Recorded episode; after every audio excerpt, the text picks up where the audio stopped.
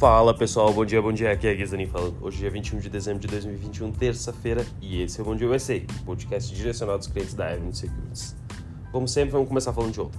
Os principais índices americanos fecharam essa última segunda-feira em queda, principalmente no movimento de aversão ao risco que foi estimulado pelo ressurgimento de casos de Covid e novos lockdowns, principalmente no último final de semana, e isso tudo levou o mercado a cair. Dow Jones menos 1,23, S&P 500 menos 1,14 e Nasdaq menos 1,24. Entre os setores, o destaque positivo é biotecnologia, XBI sobe 0,16.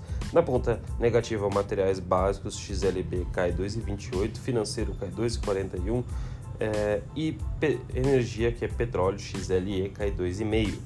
Entre os papéis de destaque positivo foi Pfizer, subindo 2,5, Carnival Corp subiu 3,4, que foram as maiores altas, e as maiores quedas foi Principal Financial Group caindo 6,5% e SolarEdge Technology caindo 10%.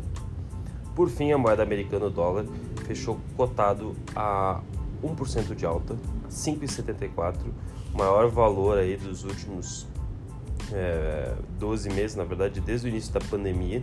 Novamente o dólar continua subindo, então para quem está dolarizado, parabéns. Quem não está, ainda tem oportunidade. Lembrando que ano que vem a gente deve ter um movimento de bastante aversão a risco. Pode cair? Pode, com certeza. Mas o que a gente só vê é mercado subindo. Para hoje, o que a gente tem? É, durante a madrugada no continente asiático, as ações operaram positivo, principalmente porque os investidores estão reavaliando em torno dessa variante do Covid, o Omicron, e caso ela seja de movimento de pânico ou não.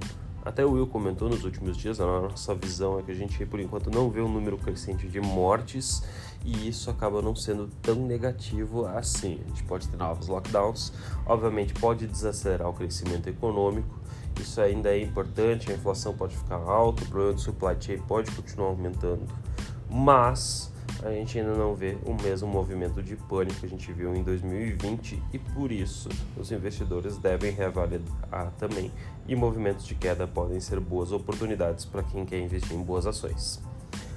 O índice Xangai, durante a madrugada, subiu 0,88, no Japão o Nikkei subiu 2,08 com essa reavaliação dos investidores.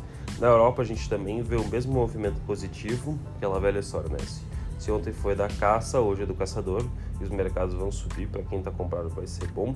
Eurostock subindo 0,83, CAC 40 subindo 0,48, DAX índice alemão subindo 0,72 e na Inglaterra o FTSE 100 subindo 0,78. Os futuros americanos também vão nesse embalo positivo, Nasdaq subindo 0,72, S&P 500 0,64, Dow Jones subindo 0,61. Na agenda econômica, a gente não tem nenhum dado relevante chegando no Natal. As informações acabam ficando apenas para os dados padrões, mas nada que provavelmente mexer o mercado de forma significativa. E balanço geral, a gente tem General Mills e, e FactSet Research, que é inclusive um sistema que a gente utiliza bastante para prever aí o que, que, os analistas de Wall Street estão avaliando para a maioria das empresas. Eles são uma companhia listada em bolsa de valores e vão ter o seu resultado divulgado. Falando de resultados divulgados, a gente tem dois relevantes: Micron e Nike. Nike eu sei que muita gente gosta, pelo menos alguém aí já teve o seu tênis Nike de corrida, ou teve uma época ainda do Nike Shox, ou ainda teve os tênis do Jordan e assim por diante. Agora eles estão indo também para o segmento digital. Então vamos falar um pouco mais dessa empresa. Mas primeiro a é o código EMIL. É uma outra empresa que apresentou resultados hoje, ou desculpa, ontem, no final do dia.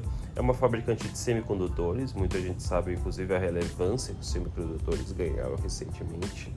E com o seu resultado positivo, as ações fecharam em alta de 6% no aftermarket ontem, divulgando uma receita de 7,7 bilhões e um lucro por ação de 2,16, ambos acima do consenso.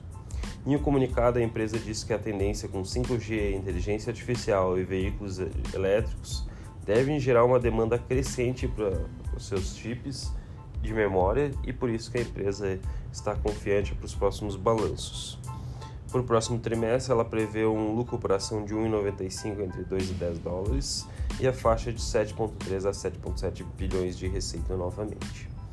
Hoje a Micro está avaliada em 91 bilhões de dólares, negocia 7,4 vezes lucro para 2022 e as ações registram alta de 9,1% no ano. Agora, o grande destaque, Nike e Nikkei. A Nike reportou ontem os seus resultados referentes ao segundo trimestre fiscal. Tá? Eles têm um trimestre diferente, não é quarto trimestre, como muita, muitas empresas acontecem, ou terceiro. É, lembrando que nos Estados Unidos a gente pode fechar o ano em, em períodos diferentes do habitual. E a Nike viu suas ações saltarem 3% ontem no aftermarket, depois de reportar uma receita de 11,3 bilhões é, e um lucro de 0,83 dólares por ação, bem acima do consenso dos analistas. No lucro por ação, a receita foi levemente acima, mas a empresa continuou crescendo apesar das pressões contínuas que eles têm na cadeia de suprimentos. Lembrando que eles tiveram que fechar uma fábrica extremamente relevante para eles no Vietnã por causa de casos de Covid e se esperava que isso fosse impactar bastante os números. Mesmo assim, parece que a empresa conseguiu dar a volta e resolver boa parte desses problemas.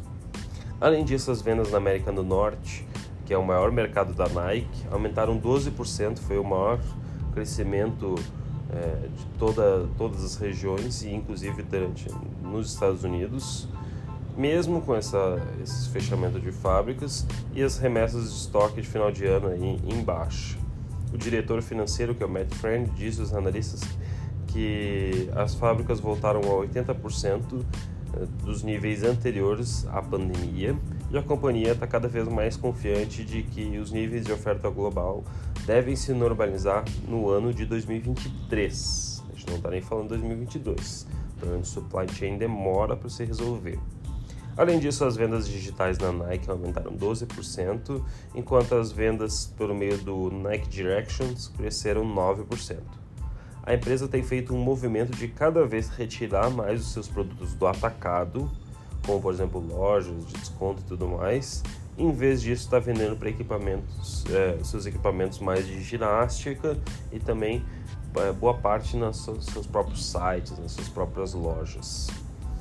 No início do ano, no, no, a Nike anunciou até que comprou uma empresa de tênis virtuais, a RTFKT, por um valor que não foi revelado no deal, só que o objetivo da empresa é atingir principalmente os investidores do metaverso. Inclusive, eles estão fazendo diversos produtos dentro das plataformas de metaverso licenciado com produto Nike.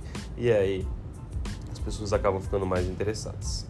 Atualmente a empresa hoje está em um valor de mercado de 250 bilhões.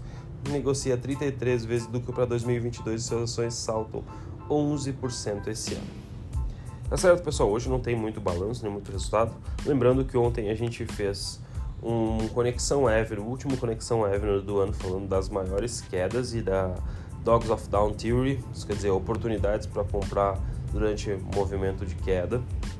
Quem quiser dar uma olhada lá no nosso YouTube da Avenue, a gente vai voltar agora só no dia 10 de janeiro com Conexão Ever, com a apresentação na segunda-feira, mas o podcast vai acontecer agora entre Natal e Ano Novo.